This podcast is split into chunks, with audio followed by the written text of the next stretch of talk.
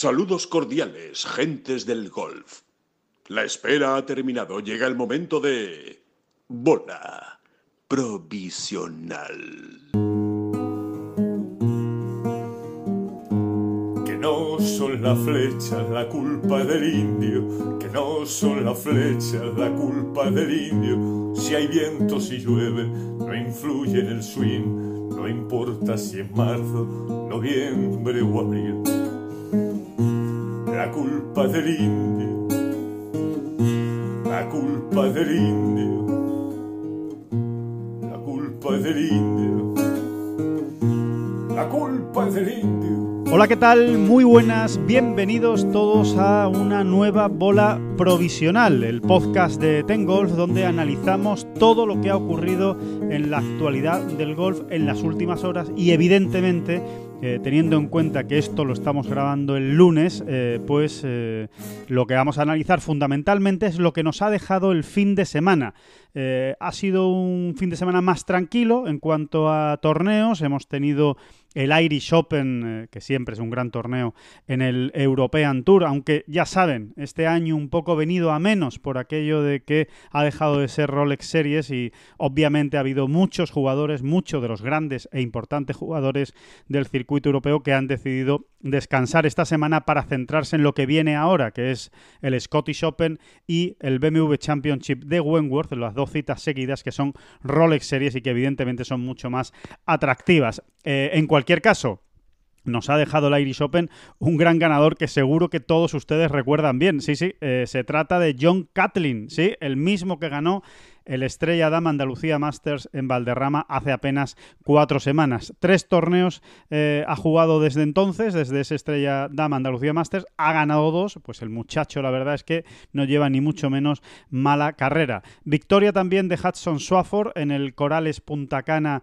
del PGA Tour. Hemos tenido torneo en el Alps eh, Tour, un torneo importante, el Alps de Andalucía en Sevilla, en el Zaudín Golf con victoria de un español, otra victoria española en el Alps y van tres desde que volvió el golf después del confinamiento. Ganó Jordi García del Moral en Austria, ganó eh, Alex eh, del Rey en Italia y ahora ha ganado en España Lucas eh, Bacarisas. Vamos a analizar cómo está el Alps Tour, esa clasificación, ese orden de mérito, porque quedan solo dos torneos y hay muy buenas perspectivas para los jugadores españoles. Hemos tenido también torneo en el Simetra Tour, en la segunda división del LPGA, con una muy buena actuación de Fátima Fernández Cano, una semana más, la jugadora gallega ha quedado en decimotercera posición en el IOA Classic, eh, con lo que afianza su posición dentro del ranking del Simetra, de ese Volvic for the Car, que se llama la clasificación del Simetra. También lo vamos a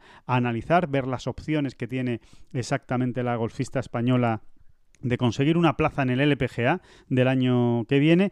Eh, y en definitiva, bueno, pues vamos a hablar de la, de la actualidad, de lo que nos deja el golf y de un dato importante. Eso lo vamos a hablar muy prontito con Oscar Díaz y vamos a abordar todos estos temas porque eh, hay una noticia de última hora y es que en el ranking mundial, en la actualización que hace cada lunes la clasificación mundial eh, de golf, eh, resulta que Sergio García se ha salido del top 50 del mundo. Y sí, sí, señores, eso es noticia, eso es una noticia porque es muy raro ver a Sergio García fuera del top 50 eh, del mundo. Concretamente, hacía más de nueve años que el golfista de Borriol no se salía de esos 50 mejores. Vamos a aprovechar también para repasar algunos datos interesantes y unos números que seguro que a más de uno dejarán con la boca abierta respecto a Sergio y su trayectoria en el ranking mundial.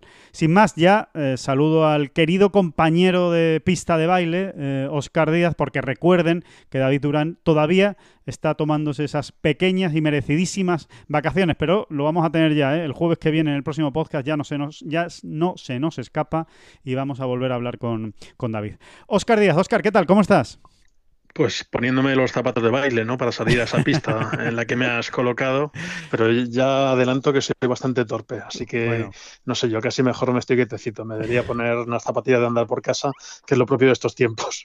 Pues sí, sí, sí. Y oye, cada vez más abrigaditas, ¿eh? Que ya por fin parece que va pasando el, calor y, va llegando el frío, sino que le pregunten a, a los muchachos que han estado en Irlanda jugando al golf este fin de semana en European Tour, porque ha habido temperaturas incluso de 3 grados a la llegada al club de gol por la mañana. Bueno, que, ha habido heladas, de hecho, y, ha habido que em, aplazar el inicio de la, de la, segunda jornada, por ejemplo, eh, precisamente por esas eh, heladas que había en el Galgorm Castle.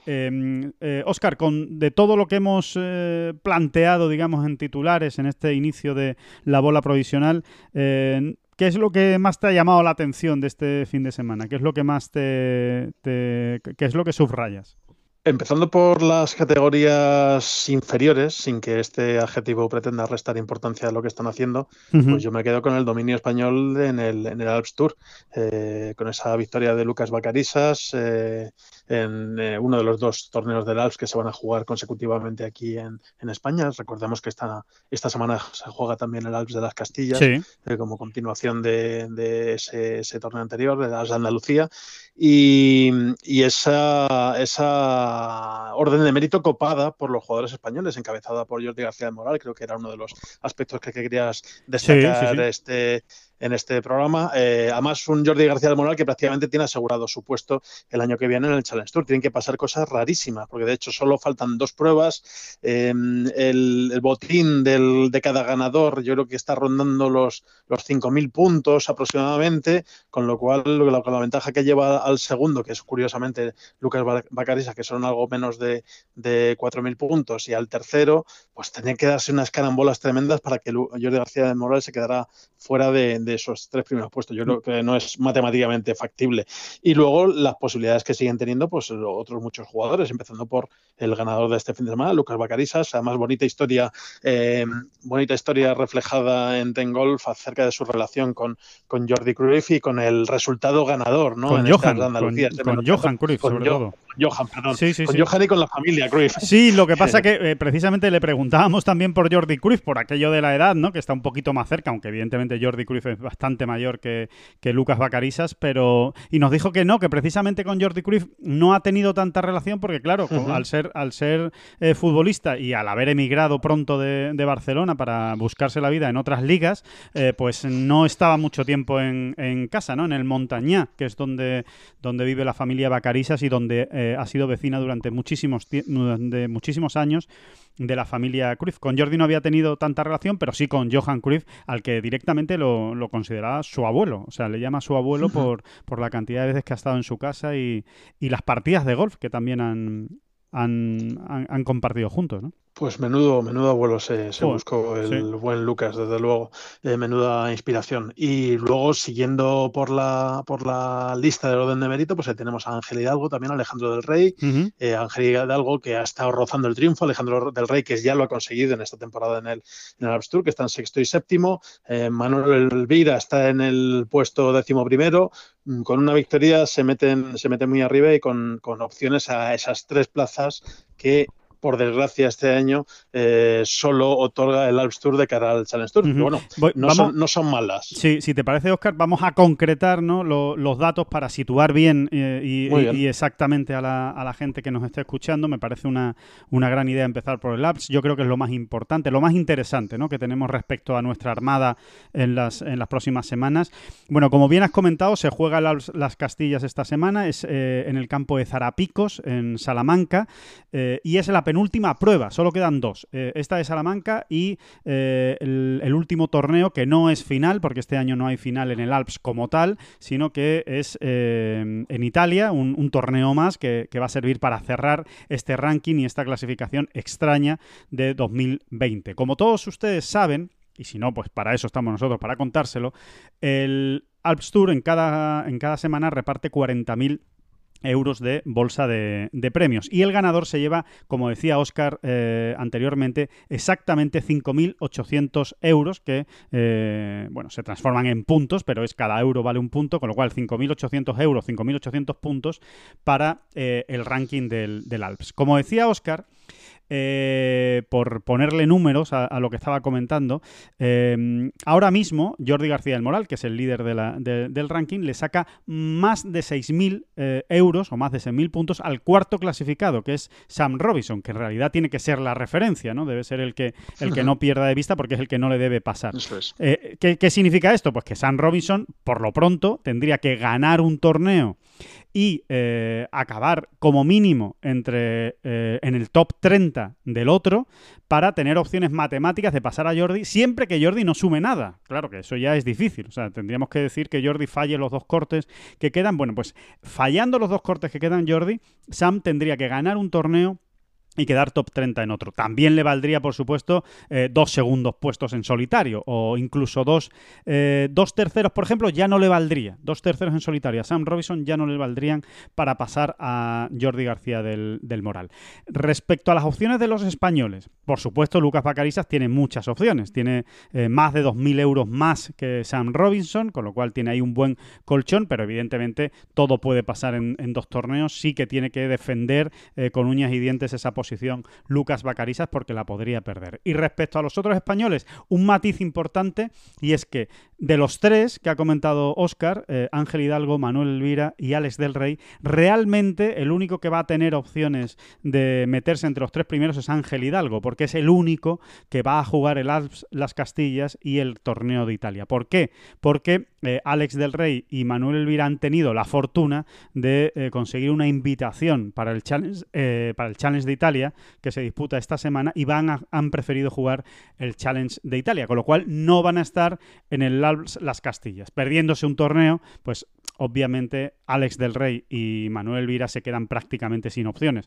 Especialmente eh, Alex, eh, Manuel Elvira, perdón, especialmente Manuel Elvira, Alex del Rey todavía ganando en Italia, a lo mejor si cuadran todos los resultados de las Castillas en Salamanca esta semana, pues a lo mejor hasta podría tener una última opción. Pero ya decimos, muy difícil. Eh, sin embargo, Jordi García del Moral y Lucas Bacarisa sí que lo tienen muy bien encaminado. Tres plazas para el Challenge. Oye, sería una extraordinaria noticia en, una, en un año tan raro en el que no hay escuela del circuito europeo. Recuerden, es muy importante ese detalle, porque la única manera que tienen ahora mismo los jugadores de llegar al Challenge Tour o al European Tour, pero en este caso al Challenge Tour, pues es precisamente a través del Alps. Así que los españoles podemos decir que están aprovechando muy bien eh, las opciones que, tienen dentro del, Alps. Así que vamos a ver qué pasa. Eh, Salamanca, por cierto, que empieza el miércoles el torneo y acaba el viernes, lo mismo que ocurrió en el Alps de, Andalucía. Así que antes casi de que empiece el fin de semana ya sabremos cómo están las cosas más concretas dentro, del Alps. Eh, por, personificar, Oscar, em, Bonita lección, ¿verdad? La que nos dejaría eh, de consumarse, que tiene toda la pinta de que se va a consumar, ese ascenso de Jordi García del Moral tanto tiempo después, tantos años después, de nuevo al Challenge Tour, ¿verdad? Pues sí, sí, sí. Recordemos que, Jordi estuvo, incluso yo creo que tuvo una temporada en el, en el circuito europeo, eh, pasando por, por, todos los trámites que tienen que pasar los jugadores profesionales, peleando muchísimo. Y yo creo que llegó a decir, eso, corrígeme si me equivoco, que, casi se, daba por retirado ¿no? de la competición la competición profesional se quería dedicar a, otros asuntos profesionales y, sin embargo pues ahí le hemos eh, su talento pues ha, vuelto a salir a relucir después de, muchísimo trabajo y, y, vuelta al primer plano que a mí estas estas vueltas me, parecen especialmente meritorias sobre todo cuando incluso ya no solo eh, a nivel técnico porque bueno eh, yo creo que eso es relativamente fácil de pulir, ¿no? Si existe eh, esa calidad intrínseca, sino ya una vez que, has decidido o que optas por otro camino, el hecho de recuperar, eh, recuperar las ganas y recuperar eh, pues eso, la ilusión por, competir en, un mundo tan despiadado como el mundo del golf profesional tiene especial mérito. Así que lo que está haciendo Jordi a mí me, vamos, me quito el sombrero eh, y creo que nos lo tenemos que quitar todos. Sí, sí, sí, sí. Tiene, tiene mucho mérito porque mm, además es un jugador que siempre ha tenido mucha calidad. Siempre se ha hablado ¿no? del talento de, Jordi García del Moral. Desde muy jovencito eh, destacó en torneos del European Tour, destacó en Open de España, donde eh, se dejó ver por las primeras plazas en, en algunas, en algunas jornadas. Sí es cierto que no ha tenido continuidad, que, su llegada al, European Tour pues eh, fue un poco, eh, fue, muy pronto, fue, siendo realmente muy joven, con veintipocos años eh, ya tenía la tarjeta del European Tour. no le fueron bien las cosas el primer año y después mm, le costó siempre adaptarse al circuito del Challenge. hizo algunos años buenos, pero le costó, nunca logró ganar un torneo del, Challenge Tour y poco a poco fue perdiendo las energías, la paciencia y sobre todo, hay que decir, decirlo también, que es muy importante, sufrió una importante lesión de muñeca, una grave lesión de muñeca, que realmente lo tuvo prácticamente pues más de un año o dos años eh, retirado de, la práctica del golf, con lo cual, oye, eso dificulta muchísimo las, eh, las cosas, ¿no? Eh, pero bueno, al hilo de, de esto, Oscar nos deja nuevamente el golf la lección de que o, la, o, el aprendizaje, ¿no? De que, por suerte, es un deporte eh, que realmente, bueno, pues eh, puede durar muchos años, ¿no? Y hay tiempo para reengancharse. Eh, hablábamos precisamente esta semana con Sam Robinson, el jugador que ocupa la cuarta posición del, del, ranking del, del Alps. no recuerdo bien, disculpen, porque igual les doy mal el dato, pero tiene 37 o 39 años, no lo sé, pero bueno, que es un veterano, no es un, no es un jugador joven y llevaba prácticamente entre 8 y 9 años sin jugar al golf, sin coger un palo. Decidió retirarse en 2011, eh, dedicarse a dar clases y a, trabajar en un, y en un campo de golf mientras eh, tenía familia, nacieron dos hijos suyos y ahora, eh, desde el año pasado, ha vuelto a engancharse otra vez, ha vuelto a entrenar, tuvo una lesión de espalda que también le llevó a, a retirarse y ahí está, está cuarto, con opciones de conseguir también la tarjeta del Challenge, con lo cual, eh, oigan, que, en el golf, eh, lo digo sobre todo por, por jugadores jóvenes que ahora mismo eh, muchos de ustedes dirán, bueno, este jugador joven ya no va a llegar, por si con 25, con 26, con 27 años ya no es miembro del European Tour o no ha ganado ya un torneo del Challenge o no ha brillado con luz propia en, en algún terreno, pues este ya no va a llegar. No, no, no, cuidado, cuidado que el golf, por suerte, la trayectoria es larga y se pueden producir estas cosas. Sí, además hay casos incluso históricos, eh, podemos tirar para atrás, de, gente que se ha incorporado a la élite relativamente tarde y que, y que se ha abierto camino y que ha tenido carreras muy llamativas. Eh, cierto es que son, son excepciones. O sea, tampoco vamos a decir que como golf es un deporte de largo recorrido, cualquiera puede empezar a jugar a los 30 años y, y abrir paso. Pero bueno, tenemos a, el, yo creo que el caso que tiene más a, nuestro recuerdo es el caso de, Larry Nelson, que es un jugador que empezó muy, muy tarde a, jugar, eh, empezó a jugar a los 21 años, después de incluso eh, estuvo en, el, en Vietnam, nada, más y nada menos que en la guerra de Vietnam, empezó a jugar muy, muy, muy tarde y eh, bueno, participó nada más y nada menos que en tres Ryder Cups, además de tener una, un, palmarés nutridísimo, o sea, 41 victorias en su haber, nada más y nada menos. Eh, bueno, me va a decir más de uno, oye, que 21 años no son 32, pero bueno, 21 años en el, juego profesional, sobre todo viendo la precocidad con la que eh, llegan más de, bueno, las principales estrellas a este deporte, es una edad provecta, ¿no? Tirando de, términos y un poco elaborados. Bueno, y, que hay que matizar, ¿no? No significa que, que estos jugadores hayan empezado con 37 años, ni con 31, ni con 32, ni con 35. Son jugadores que empezaron hace mucho más, que eran muy buenos jugadores, que por lo que sea han tenido que parar y, dejar sus carreras eh, en un paréntesis y que ahora vuelven. O sea, que no, que no es alguien que está empezando de cero. Sí, ha pasado, lo hemos visto incluso con gente que, que ha tenido unos años de parón y que luego se ha incorporado con, con cierto éxito en el Champions Tour, ¿no? estos circuitos que vuelven a abrir la puerta a jugadores que por lo que sea no consiguieron abrir ese camino eh, o tener continuidad en el PGA Tour o en otros circuitos igual de exigentes. Pues no sé, se me ocurre en casos como el de Omar Uresti, como que, estaba prácticamente eh, retirado o estaba dedicándose a dar clases en su, en su, en su club y, ha vuelto a competir con regularidad y logrando buenos resultados. En fin, ya eh, seguro que si nos ponemos a repasar la nómina de, jugadores de todos los circuitos nos encontramos con, este tipo de excepciones. Em, bueno, pues eso es lo que nos ha dejado el, Alps, eh, así que obviamente esta semana lo vamos a seguir muy de cerca porque podemos tener ahí eh, una, dos, hasta tres tarjetas del Challenge Tour muy, muy, muy, muy valiosas para, para el año que viene. Y también le vamos a hablar eh, lo comentaba Oscar también antes de, meternos de lleno en el Alps, del, del Simetra Tour, ¿no? De, de, ese ranking del Simetra Tour, de lo que nos deja esta semana porque eh, nuevamente son, estamos siempre muy pendientes ¿no? de estos circuitos de proyección, ¿no? de promoción, o llámenlo ustedes como, como, quieran, estas segundas y terceras divisiones de los circuitos principales, porque al fin y al cabo aquí es donde todo nace ¿no? y todo se forja y, donde, donde se hace camino, eh, digamos, para llegar a la, a la élite. ¿no? Y en este caso, pues eh, vamos a estar también, estamos muy pendientes del Simetra. Esta semana teníamos a tres españolas jugando en el IOA Classic en Florida, eran Fátima Fernández Cano, María Parra y Aran Lee. ahora mismo eh, toda nuestra atención está puesta sobre todo y fundamentalmente en Fátima Fernández Cano, porque es la que mejor está eh, colocada en el ranking del Simetra. Concretamente, ocupa la tercera posición de, ese ranking del, del Simetra.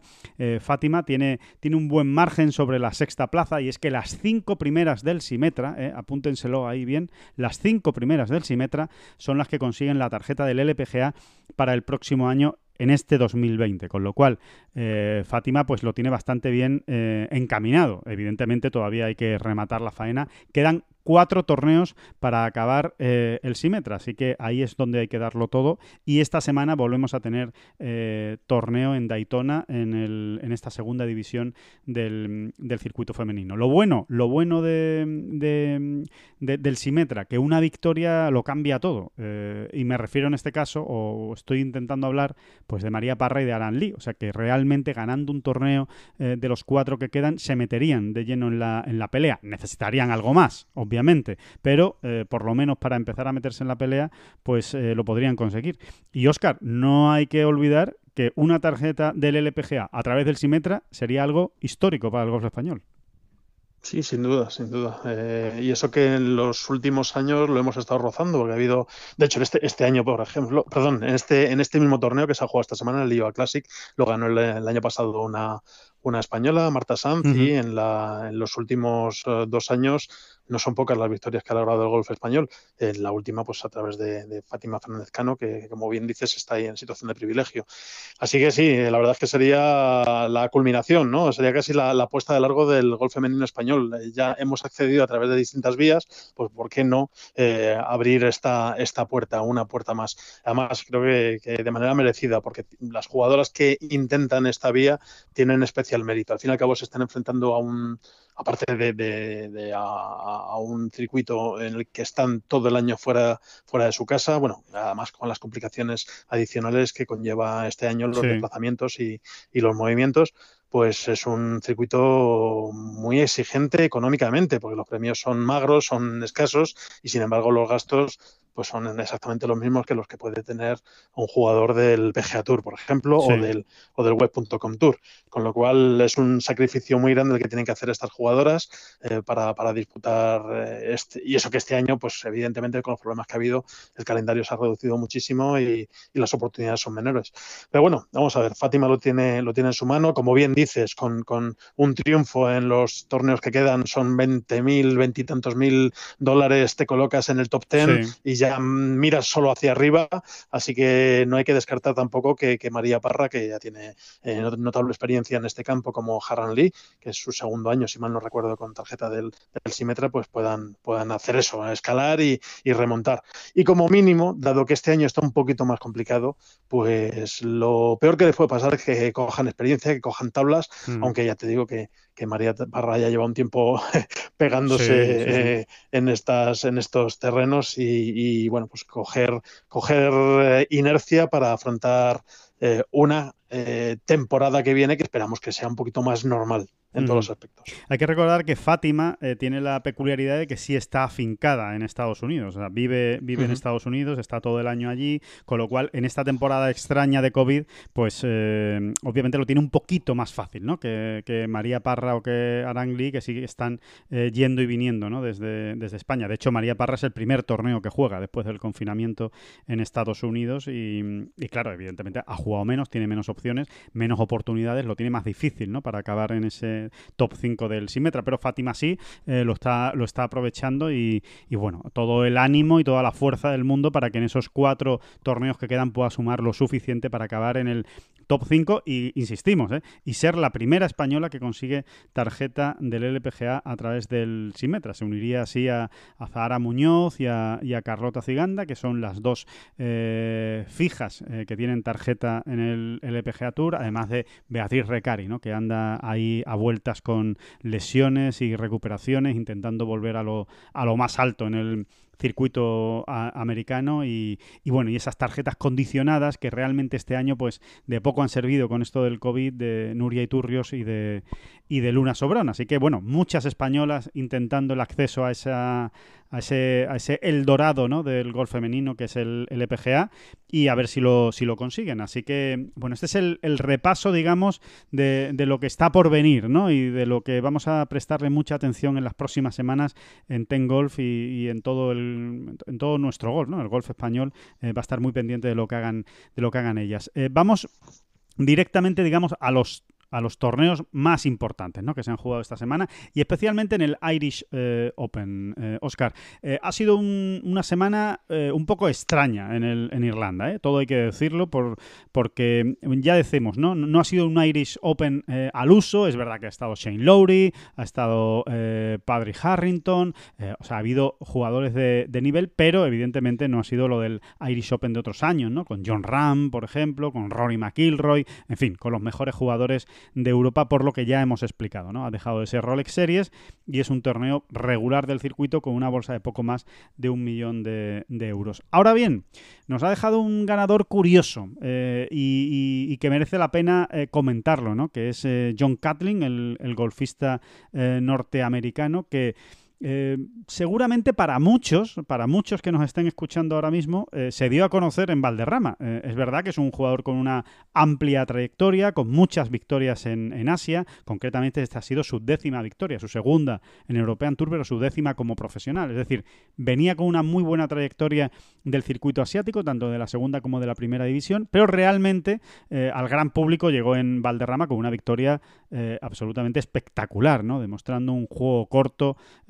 Magnífico, un pad extraordinario y sobre todo una seguridad de Tia Green que es lo que le permitió eh, salir vencedor en una prueba tan exigente como Valderrama. Bueno, pues en Irlanda nos hemos encontrado con otro coco, otro coco que se llama Galgorm eh, Castle, torneo, eh, o sea, circuito, eh, perdón, recorrido bastante exigente, con un RAF eh, muy complicado, con un tiempo difícil, con mucho frío, con lluvia, con viento. Bueno, pues en esas condiciones ha vuelto a ganar eh, John Catlin. Em, hay, que, hay que tomárselo en serio a este muchacho ya, ¿no, Oscar? Hombre, yo creo que sí. Además, eh, ya había que tomárselo en serio antes de, incluso de que llegara a, Barcel a, a, Valderrama, perdón. Sí. Eh, porque no es un jugador que llegaba con su marcador a cero, sino que tenía ya un buen número de victorias profesionales. Eso sí, aquí y allá eh, sobre todo en el, en el, circuito asiático, pero como bien sabemos, pues el circuito asiático no es un no es, no es un patio de colegio, ni mucho menos. Es un, un, circuito que sirve para curtir, en el que te enfrentas a, a muy buenos jugadores y, y también a, a, campos exigentes. Y además, eh, también te permite seguir esa vía que han seguido otros jugadores americanos, que es lo, la de conocer mundo, ¿no? la de enfrentarse a distintos campos en distintas circunstancias, que creo que eso, eh, eso curte y, y endurece y, y, viene muy bien. Y de hecho, pues parece un comentario vendajista dado los resultados que ha logrado en las últimas semanas, pero eh, John Catlin, como bien dices, había, ha, ha conseguido resultados más que notables y ha conseguido dos victorias en dos escenarios tremendamente exigentes en, en, Valderrama, que ahora mismo yo creo que en, en eh, con la preparación habitual es el campo quizá más exigente de, de toda Europa, al menos de Europa continental, y luego en Galgon Castle. Yo, yo lo pondría a la, altura, que, que... a la altura de Golf Nacional de, de París, Sin pero, duda, pero es. seguramente un poquito más eh, exigente incluso Valderrama. Uh -huh. Y luego, por otro lado, pues tenemos eh, este Galgon Castle que, que bueno, eh, sustituía en principio a Mont Juliet, un campo que tenía uh -huh. un poquito más de, de pedigrí, sin embargo ha demostrado que, que, es una prueba tremenda para los jugadores. Ya lo veíamos en las, en las pruebas de en las vueltas de prácticas, perdón, en los, en los inicios de, de, de, la semana, como eh, algunos jugadores la pasaban canutas y se dedicaban a perder bolas a expuertas. Mm, sí, sí. Eh, y luego, posteriormente, pues, eh, bueno, ha quedado claro que, que era un campo muy, muy, muy, muy complicado. Ha sorprendido incluso este, este resultado y esta manera de ganar en, en Valderrama. Eh, se puso en cabeza y aguantó el, eh, el, el eh, con el timón del torneo del principio a fin y sin embargo aquí ha venido desde atrás. Sí. Pues también es una algo que acreditarle, ¿no? ¿eh? Esas distintas maneras de, de, afrontar los torneos. También mencionabas en, en la crónica que, mm, que aquí, pues, eh, precisamente por ese 64 final que consiguió en la vuelta final, eh, ha, sido notablemente distinto su proceder al de, al de Valderrama. Aquí en Valderrama pues se le vio iluminado con el pater y aquí, sin embargo, ha destacado especialmente eh, con, el, con el juego largo. Eh, y eso que en Valderrama tampoco podemos decir que fuera en absoluto malo, porque estás muerto sin un buen juego largo en Valderrama. Sin embargo, bueno, se le vio más, más, se le vio brillar más con el, con el pater, hacer cosas más inverosímiles, ¿no? en meter paters de, las cuatro esquinas de los, de los greens. Así que nada, pues enhorabuena John Catlin. Eh, creo que, que, ya le pone el marchamo de jugador muy serio, y además eso, de jugador muy serio en escenarios muy serios. Y también, ¿por qué no decirlo?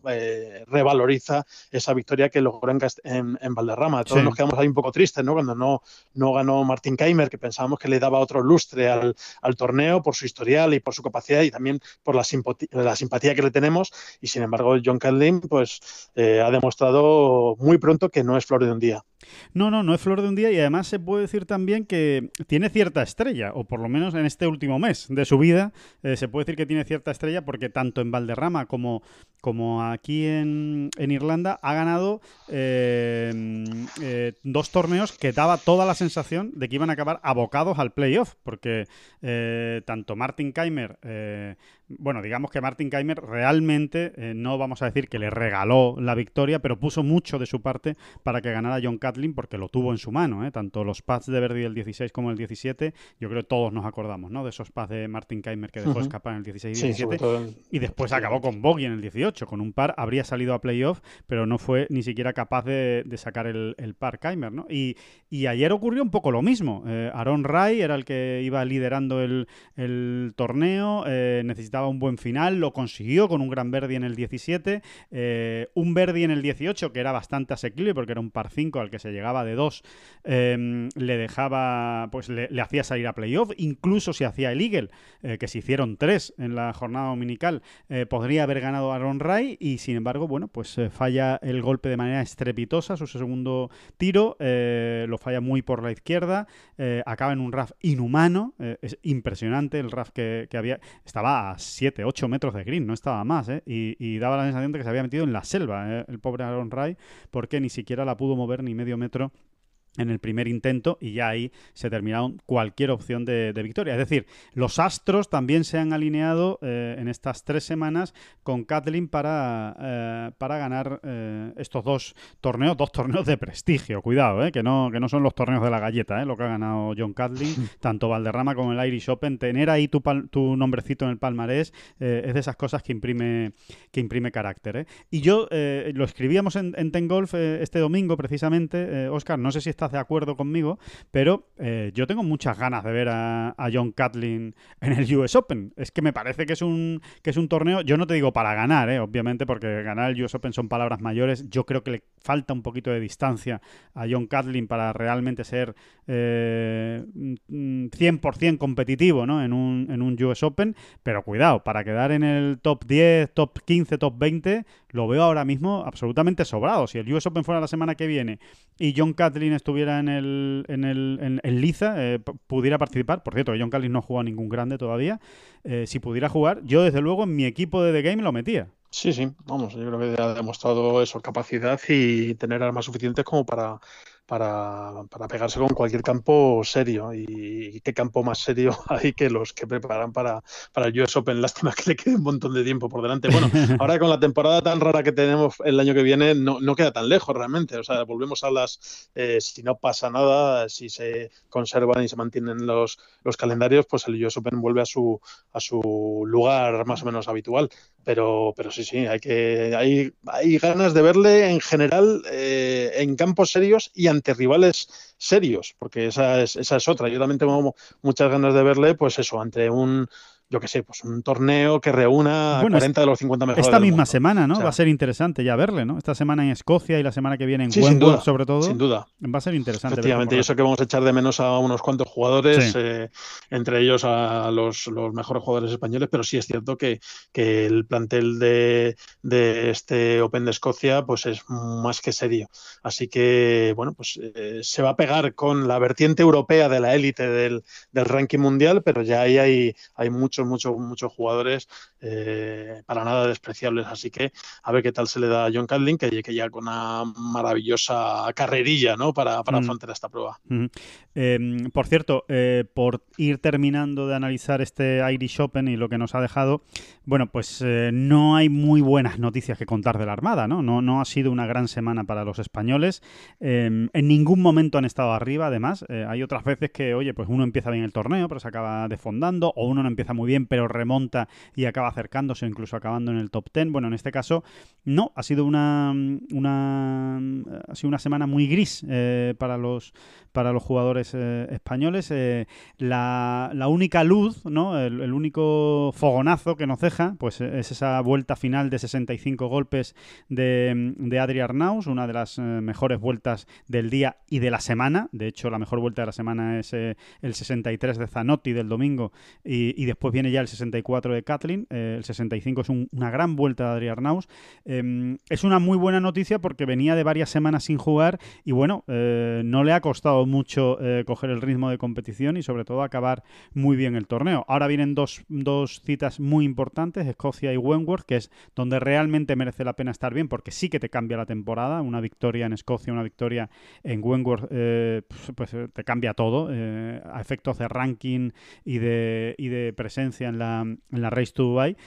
vamos a ver si si es precisamente en Escocia y en Inglaterra, en, en Wentworth, donde vemos eh, la mejor versión de los españoles. Es cierto, es cierto que eh, nos está costando, Oscar, eh, al, golfista español le está costando la vuelta del confinamiento brillar con, luz propia, ¿no? Hay que recordar, quitando y evidentemente dejando al margen de todo este análisis a John Ram, ¿no? Que, es categoría aparte, ¿no? Fuera de categoría, que diría los, los sabios del ciclismo, ¿no?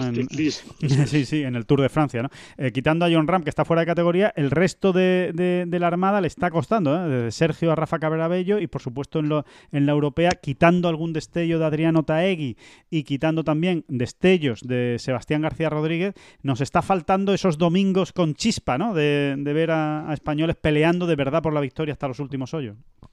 Sí, en efecto. Bueno, no nos queremos olvidar tampoco del segundo puesto de Pepa Inglés relativamente... En Portugal, sí. sí, reciente, En Portugal. También, eh, uy, lo diré, eh, ahora mismo se Carlos me, de la cabeza Carlos Pillem. estuvo, estuvo peleando, pero efectivamente, eh, parece que ahora mismo el, el, top 20, que en, otros, en otras circunstancias pues sería casi un objetivo menor, pues parece un escalón al que, al que aspirar. Bueno, yo no le daría mucha trascendencia. Al fin y al cabo, no deja de ser un año raro, complicado. En la cabeza hay muchas cosas y, en el juego también. Eh, así que yo ya te digo que no, no, le concedo demasiada trascendencia a, la irregularidad de, de resultados. Pero sí es cierto que, que los eh, dos últimos fines de semana nos hemos quedado así como con ganas de que en el fin de semana pasara algo más, ¿no? El sábado y el domingo que estuviera metido un poquito más arriba. Bueno, vamos a ver qué, qué pasa. Este, desde luego, esta, este fin de semana o este, o este torneo esta semana es eh, una oportunidad maravillosa para, para, que cambie la tendencia. Eh, al fin y al cabo son 7 millones de euros lo que hay en juego, que es una barbaridad, sobre todo si lo comparamos con lo que ha habido en juego en los últimos torneos. Eh, bueno, lo de 7 millones de euros contextualicémoslo, es decir, no, no por el la mera bolsa de premios, el torneo va a dejar de ser eh, de una manera o de otra o hay que concederle más importancia. Pero cierto es que eh, esto tiene su correspondiente reflejo en la lista de entradas, en, el, plantel que va a figurar en, este torneo, con lo cual lucirse eh, ante unos, unos jugadores de primera en un escenario de primera y con una posibilidad de escalar muchísimo en la, en la Race to Dubai, pues sería estupendo. Al fin y al cabo, hay que tener en cuenta que si aunque de cara a la clasificación o a mantener la tarjeta, pues esta temporada es casi una temporada que no vale mucho, eh, pero bueno, en la, final de Dubai sigue estando ahí. Y en la final de Dubai, bueno, pues hay que, hay que entrar eh, en el puesto más, más alto que se pueda. y de luego una, un buen resultado esta semana y la que viene en el BMW PGA Championship, pues te catapulta en la, en la clasificación. Sin duda. Eh, por cierto, y por cerrar el Irish Open, ¿tú alguna vez eh, has tenido que quitar eh, un impedimento suelto como, como, el que, como, el que tuvo, como el que tuvo que hacer jardinero Podri Harrington en la primera ronda del Irish Open? Pues mira, no, sinceramente no. Y ya eso, había algún, bueno, pues, maledicente, ¿no? Que decía que si en la que si en la bolsa no llevaba también una especie de choleja, que es una especie de hacha de mano, ¿no? Que, suelen llevar. Mira, mi abuelo cuando iba al campo siempre llevaba una cholejilla en, el serón y tal. si tenía que cortar algo de leña o apartar algo, algo qué grande. Qué grande, qué grande, qué, grande, qué, grande tu abuelo y qué grande Harrington, ¿eh? que sin ningún tipo de complejo dice como decía Harrington en, Twitter, en las redes sociales, es saberse las reglas, es, no, tiene, no tiene otra. O sea, si eso es una planta muerta que encima no está arraigada, y pues se puede apartar. Claro. Así que eh, es lo que hizo, lo que pasa es que claro, abultaba y resultaba bastante cómico ver a, Harrington maniobrar con ese pedazo de rama o de tronco de bueno, lo, que fuera. Sí, sí, parecía una, cruz de mayo o algo así, parecía una cosa muy, muy rara lo, que estaba haciendo Harrington, pero bueno, desde luego fue la, fue la imagen de la semana sin ninguna duda, eh, ver al capitán de la Ryder haciendo, haciendo eso y lo que no tiene precio, por supuesto, es la cara de Justin Harding, eh, que estaba jugando con él, lo estaba mirando y decía, pero este, este tío, ¿qué está haciendo? O sea, ¿cómo, cómo, cómo se le ocurre quitar ese, ese cacho de rama que, bueno, es medio árbol en realidad? Si, no lo han visto, se lo recomiendo, ¿eh? vamos, está en todas las redes sociales, lo buscan, Harrington Irish Open eh, árbol y les va a salir porque realmente la imagen es, es estrambótica, pero por otro lado, oiga, absolutamente legal y que eh, en el fondo está dejando una lección también, ¿no? Lo de sepan, sepan ustedes las reglas. ¿Qué será lo próximo? ¿no? Tuvimos la piedra de Tiger, la, bueno, la piedra, la roca. Ahora tenemos el árbol de, Harrington. ¿Qué será lo próximo? Pues, buena pregunta, buena pregunta. No lo sé, no, no sé, no, no se me ocurre qué, puede ser. No sé si, no sé, no sé, no, no, no se me, no, me alcanza la imaginación para saber qué puede ser lo siguiente, pero seguro, seguro que volveremos a hablar de alguna cosa de estas en el, en el futuro. Oscar, mm, vamos a ir despidiendo esta bola provisional, pero no eh, sin dejar pasar eh, sin dejar de comentar, porque yo creo que eh, realmente mm, eh, merece la pena los números de Sergio García en el, en el ranking mundial. ¿no? Eh, a ver, eh, hoy eh, la noticia, evidentemente este lunes, no es buena, porque es que Sergio García, debido al mal rendimiento ¿no? que viene acumulando en las últimas semanas, no le están saliendo las cosas, lleva ya muchas semanas, meses en los que no termina de, obtener el resultado. ¿no? Yo creo que el juego está por encima del resultado, pero ya sabemos que ese pad le trae a maltraer ¿no? durante todos estos bueno, pues desde la vuelta del confinamiento sobre todo. Se ha salido del top 50, está en el puesto 51, pero a mí me alucina. Eh, yo, yo de verdad que le recomiendo a, todo amante del golf y, del deporte que de vez en cuando, cuando esté aburrido ¿eh? en su casa, no tenga nada que hacer, rascándose la barriga y no haya nada en la tele y no sepa ya qué hacer con su vida porque está aburridísimo, que repase los números de Sergio García en el ranking mundial porque son absolutamente asombrosos. Eh, precisamente al hilo de que se ha salido del top 50, bueno, hemos tenido la oportunidad de repasar algunos números y es que eh, te quedas con la boca abierta, ¿no? Solo hay cinco jugadores en la historia, cinco jugadores en la historia que han estado más de mil semanas, ojo, ¿eh? Mil semanas entre los 50 primeros del mundo. Uno de ellos es Sergio García. Los otros cuatro, seguro que les suena de algo. Mire, son Tiger Woods, Ernie Els, Phil Mickelson y Jim Furyk. Estos son los cinco únicos jugadores que han pasado de las mil semanas. Concretamente, Sergio lleva 1040 eh, semanas en el top 50 mundial. Eso, si hacemos una simple y fácil regla de tres, a lo mejor el tema de 1040 semanas se nos escapa, ¿no? Esto de 1040 que son, sí, muchas son, pero ¿cuánto es exactamente? Bueno, una regla de tres muy sencilla, sí. Si lo dividimos entre 52 semanas, que tienen el año aproximadamente, eh, resulta que son 20 años de su vida, 20 años de su carrera, prácticamente la mitad de su vida, entre los 50 mejores del, mundo. Es brutal, lo mires como lo mires, ¿no, Oscar? Una barbaridad, una barbaridad. Eh, yo creo, invito a, nuestros oyentes a que echen un vistazo a este, a este artículo publicado en Golf porque es claro y contundente. Y tampoco es muy larguito, ¿eh? no, se van a, no, se esperen tablas y horas de, datos, no, no, eh, va, muy al grano y, creo que deja clarísimo el lugar que ocupa Sergio en la historia del golf mundial, por qué no decirlo así. Entonces, claro, ya simplemente comparando con los nombres, comparándolo con los nombres que lo has comparado, debería servir más que de referencia, pero claro, las cifras son innegables. Eh, y es así. Desde que Sergio García irrumpió en el panorama golfístico, pues ya por 1990 eh, y muchos. Eh, bueno, en el 99 es cuando se pasa profesional, ¿no? Es verdad que juega algunos sí, en el 99 ya después del, después del PGA Championship ya empieza a escalar en el ranking mundial y empieza a colocarse bueno, pues, pues muy arriba y no tarda demasiado en entrar en ese, en ese top 50 que, como dices, pues abandonado eh, de manera puntual en los últimos en los últimos 21 años. Eh, pues recordamos aquella crisis que tuvo cuando dejó el golf después de, ese PGA Championship ya hace un montón de temporadas.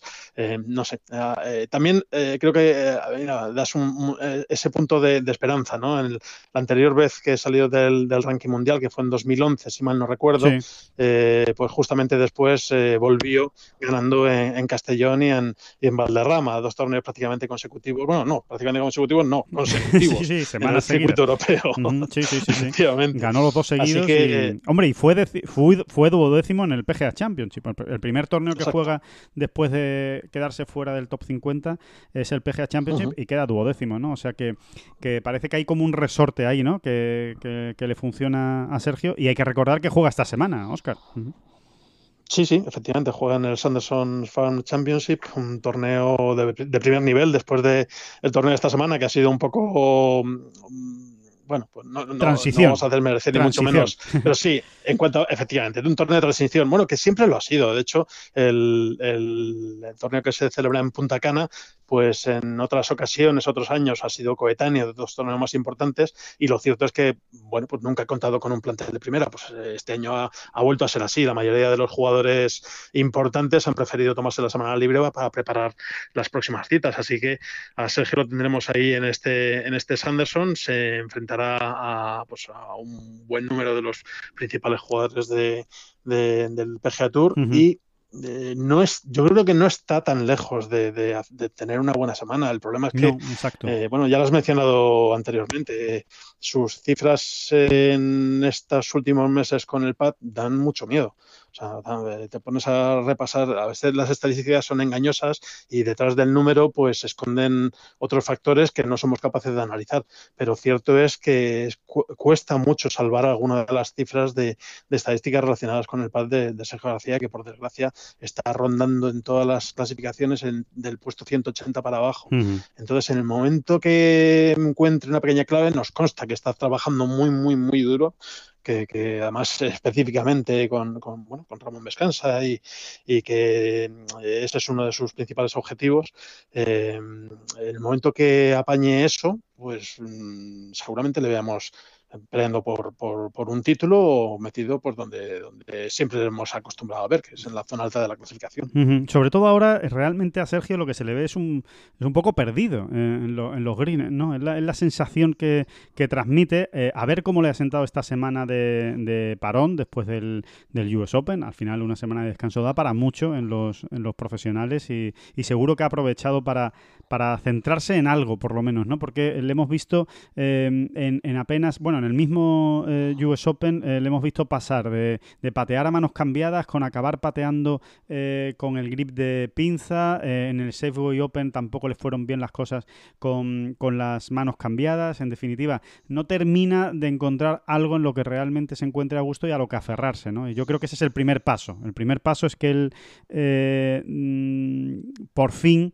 diga, bueno, le voy a dar continuidad a este sistema durante tres, cuatro meses y vamos a ver qué tal, qué tal Ahora mismo no sabe con qué, con qué quedarse, o, al menos eh, hasta esta semana eh, en la que ha estado de descanso no sabía muy bien cuál es el mejor sistema. ¿no? Da la sensación de que el más estable en los últimos años eh, de Sergio ha sido ese grip en pinza, ¿no? el que mejor le ha ido, fue, fue con el que pateó y todo el mundo tiene esa, ese recuerdo en la cabeza en el, en el Masters de Augusta, ¿no? en 2017 cuando gana. ¿no? Con lo cual bueno, vamos a ver si vamos a ver qué, Sergio nos encontramos en el Sanderson, ¿no? Si, si nos encontramos eh, pues pateando con pinza, pateando normal, pateando a mano cambiada, si cambia el pater, si no lo cambia, a ver cuál es la, apuesta y, a ver si le si consigue darle continuidad, porque, porque merece la pena. Por cierto, eh, que igual eh, ustedes piensan, bueno, pues el jugador que más semanas ha estado en el top 50 del mundo, bueno, pues quién va a ser, será Tiger, ¿no? Que al fin y al cabo es el que nos viene a todos en la cabeza. No, no es eh, Tiger Woods, eh, es por goleada, porque además gana por absoluta goleada, Phil Mickelson, que ha estado en el top 50 del ranking mundial eh, nada menos que 1.353 semanas, lo cual es una auténtica barbaridad. Es que en toda su carrera, Phil Mickelson, y estamos hablando de que, corrígeme si me equivoco, se hizo profesional en el 91, Phil Mickelson, ¿no, Oscar? sí, sí, sí, efectivamente. En el 91, es, que además, eh, repasando, las, repasando las cifras, le saca pues 300 semanas a Tiger. Y 300 semanas son 6 años. claro, por eso. Eh, es que no, lo, también hay que Sí, dime. Bueno, hay que tener en cuenta que efectivamente desde 2008 para acá Tair ha tenido una carrera ah. intermitente, vamos a decirlo así. Ya está mucho por distintos problemas físicos y, le ha costado tener continuidad y evidentemente pues ha salido durante bastante tiempo a su pesar, no por juego, sino por ausencia de, ese, de ese top 50. Pero eh, no hay que restar, eso no quiere decir que lo de Phil Mickelson no sea estratosférico. Y bueno, y aplíquenle los adjetivos que ustedes quieran, porque es una barbaridad. Es una barbaridad. A mí hay una cosa que me, que me, que me deja absolutamente eh, alucinado, y es que em, desde el 91 hemos dicho, ¿eh? o sea que, que, ya, ya ha cumplido 30 años como, como profesional Phil Mickelson Solo 237 semanas de su carrera, eh, solo 237 semanas de su carrera ha estado fuera del top 50 del, mundo, ¿no? Lo cual es una, es una barbaridad para un jugador que, recordemos, ha cumplido ya 50 años, ¿eh? que, no, que no se nos escape, que, que lo normal es que cuando uno ya está en los 44, 45, 43, 46, ya depende de cada uno, pues empieza a bajar, ya, ya, ya, deja, empieza a caerse el top 50. No, no, ahí sigue Mickelson, ahí sigue peleando por ese top 50. Es verdad que cada vez le cuesta más, como es normal, mantenerse entre los 50 primeros, pero ahí sigue. ¿eh? eh nadie, nadie, no, es fácil eh, sacarlo de esos eh, puestos de privilegio. Así que siempre. Mira, sí. Pues, pues perdona que te interrumpa, pero efectivamente, incluso esa cifra que es espectacular, sale mejor parado Sergio García si hacemos una comparación directa.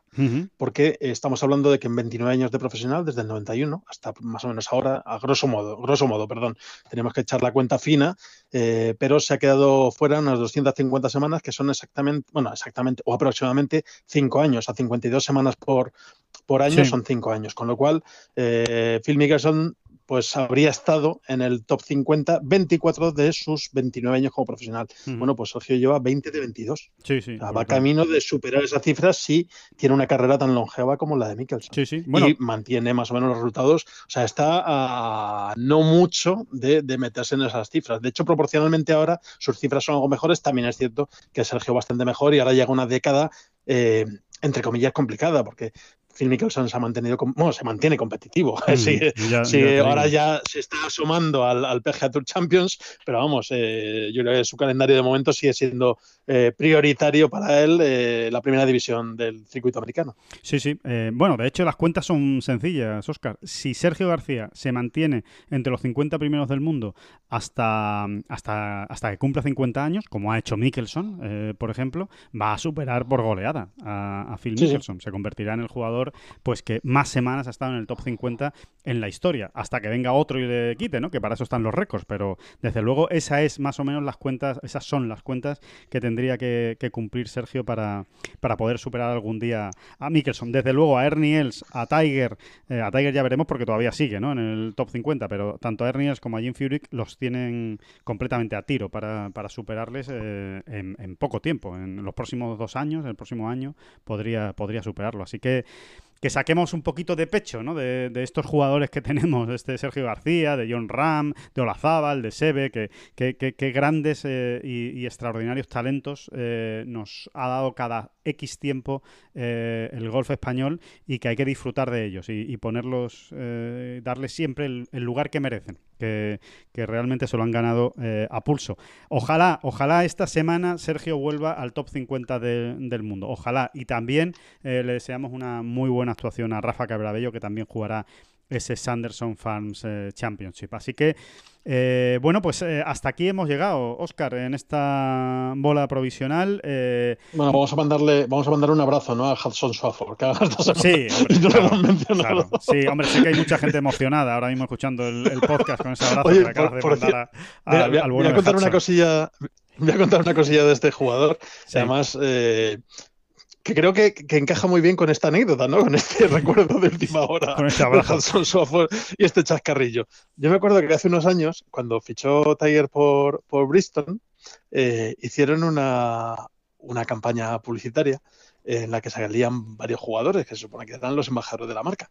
Y, salía Tiger, evidentemente, era su principal figura, salía Fred Kappel, salía Matt Kuchar y salía un chico siempre decía, Salía uno más. ¿quién es este chico? Bueno, pues este chico era Hudson Swafford, que era el pobre, bueno, acaba de conseguir la tarjeta del, circuito americano, creo que era por 2014 aproximadamente y tal. y, y, claro, me llama la atención alguien en Bristol, eh, con buen ojo y con buen tino, eh, decidió apostar por la imagen de este jugador, aunque así a priori no parece el, reclamo más potente ¿no? Para, para, vender bolas o para vender material de golf. Pero el caso es que ahí estaba rodeado de mm, jugadores de élite, del mejor jugador del mundo y de, muy buenos jugadores. Bueno, pues eh, segunda victoria para Hudson Swafford y reivindicando la labor de aquel publicista que en su momento apostó por él en esos años. Bueno, y ya, ya, ya, que estamos metidos en anécdotas de Hudson Swafford, venga, voy a contar yo también una de, de, este, de este, chico que, como eh, bueno, como tú sabrás, Oscar, estudió en la Universidad de, Georgia, es un bulldog, es un bulldog. Bueno, pues eh, fue contemporáneo, eh, compartió los años de universidad con una española, con Marta Silva. estaba en la universidad, la, la compostelana, también, también, también estuvo, estuvo, eso prácticamente coincidió en los mismos años años que estuvo Hudson Swafford. Y hablando con, Marta Silva hace ya unos años de, este jugador, cuando salió al, PGA Tour, en esos años más o menos que tú recuerdas, eh, nos decía Marta que es el, el tipo más encantador que se ha encontrado ella en todos sus años de universidad. Así que, oye, bien mandado este, está ese abrazo, Oscar, hombre. bueno, y, un aplauso también para él. y un aplauso, efectivamente. Pues eh, con Hudson Swafford, eh, el abrazo y el aplauso nos vamos en esta bola provisional. Muchísimas gracias a todos por estar ahí. Volvemos el jueves, ¿eh? no lo olviden. Eh, vamos a seguir hablando de golf esta semana y de game en el Scottish Open, así que tampoco se despisten. una plaza más para, para jugar en Valderrama, esa final de Valderrama este año. Por supuesto, la jugaremos si se se puede jugar, si no, pues la aplazaremos eh, si por temas de COVID-19 no se puede, pero esperemos que sí. De momento todo sigue en el aire y eh, se jugará esa final. Eh, nueva oportunidad en el Scottish Open. Estén permanentemente pendientes de Tengol porque les eh, en breve seguramente abriremos el plazo de inscripción de, equipos. y nada, y disfruten muchísimo de esta semana. Nos escuchamos otra vez el jueves, ya sí con la incorporación de David Durán. Y solo me queda darle las gracias por estar ahí y las gracias, por supuesto, a Oscar Díaz. faltaría más, Alejandro. Nos vemos el jueves. Un abrazo. Hasta luego a todos. Son las flechas la culpa del indio, que no son las flechas la culpa del indio. Si hay viento, si llueve, no influye en el swing, no importa si es marzo, noviembre o abril. La culpa del indio, la culpa del indio, la culpa del indio, la culpa del indio.